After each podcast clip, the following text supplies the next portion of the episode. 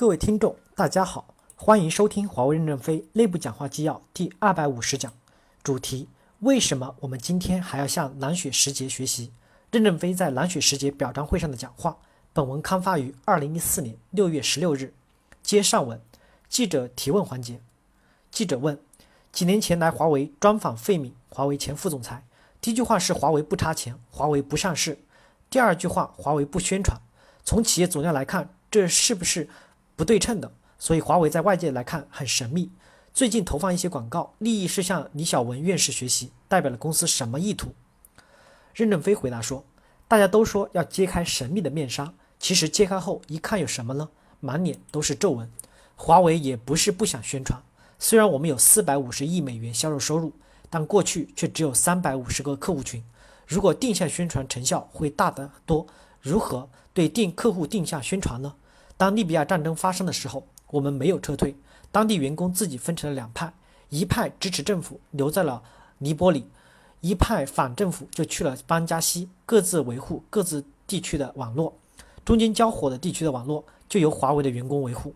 我们不怕牺牲，用实践说明了我们对客户的责任。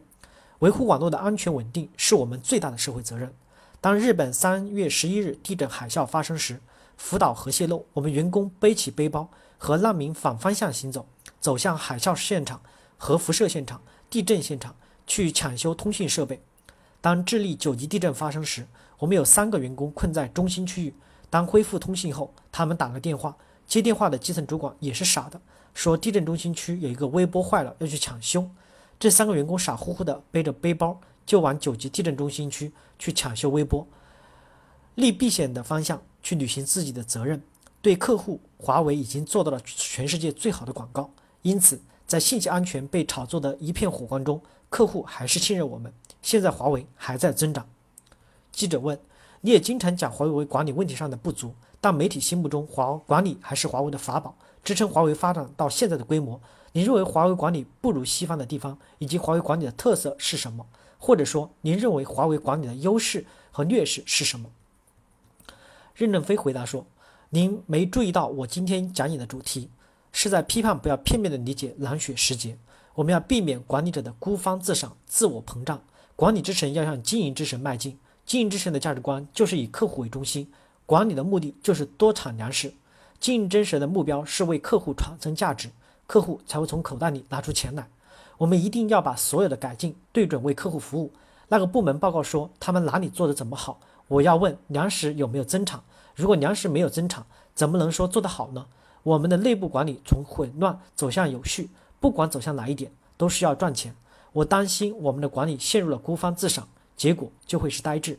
我并没有说我们已经超越了西方，还是依托西方的管理。记者问：第一，机场有很多书，最多的就是华为和阿里巴巴，书里总结了很多华为的成功经验，当然也是雾里看花。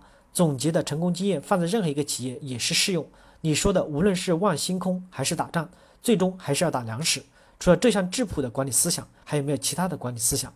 第二，你还很谦虚地提到华为存在很多问题。在我们看来，华为是很有竞争力的公司。现在你要带领华为成为一个行业的领导者的时候，华为要面临什么样的挑战？任正非回答说：第一，社会上有很多写华为的书，我没有看过。这些书只要有人看、有人买，他们能赚点钱，也是我们对社会的贡献。哪怕是骂我们的书，人们的思想是一点一点的被影响的。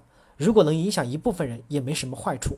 就像互联网，我们要看到这些年来文化的进步，互联网的正能量还是很大的。不要总看它的负面。这些书多数还是正能量的，我们是要肯定的，但和我们没有一点关系，赚的钱也没有分给我们。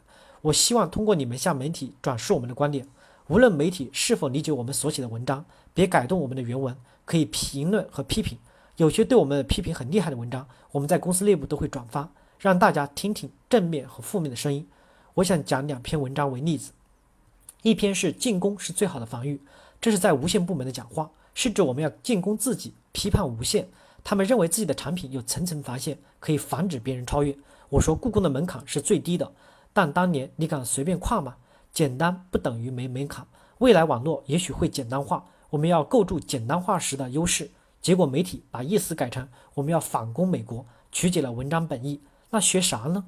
还有一篇文章是一杯咖啡吸收宇宙能量。我们是给高端专家干部讲的，要望星空，却被媒体改为华为说自己怎么崩溃、怎么灭亡，以吸引眼球。高端专家干部要多参加国际会议，多与别人喝咖啡交流，在宽松的环境下，可以听到世界最高层的人的讲话的真谛。向上是大喇叭口望星空，吸收宇宙的能量；向下喇叭口传达到博士、准博士，培育未来的土壤。这两个锥形体连接在一起，就是一个拉弗尔喷管。拉弗尔喷管就是火箭的发动机，产生强大的动力，火箭就上天了。这样，华为的未来才会像火箭发射器一样。而现在，华为很多高级干部还是关在家里做具体的工作，守着时间打卡，参加国际组织不够多，参加组织不敢当主席，参加国际大会也不敢发言。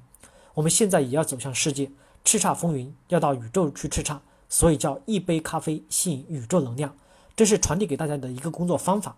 媒体就改成华为崩溃。因为我们讲到华为怎怎么崩溃，目的是说如何面对未来。我们内部也是很开放的，我们的网上也有很多批判性的文章。最近人力资源做了一个决定，大概有七十万次点击批评，就给去年评 A 的员工多发点奖金。结果网络一片批评，说你们这个决定是有没有规律？做决定不能这么随心所欲。你们以后还会不会这样？没有规律，员工就不知道如何遵从。我们不怕批判，不怕反对，但是不要曲解我的意思。万一改错了，责任是你的还是我的？你又不承担管理责任，怎么能改我的文章呢？所以媒体可以批判评价，我们都可以接受。感谢大家的收听，敬请期待下一讲内容。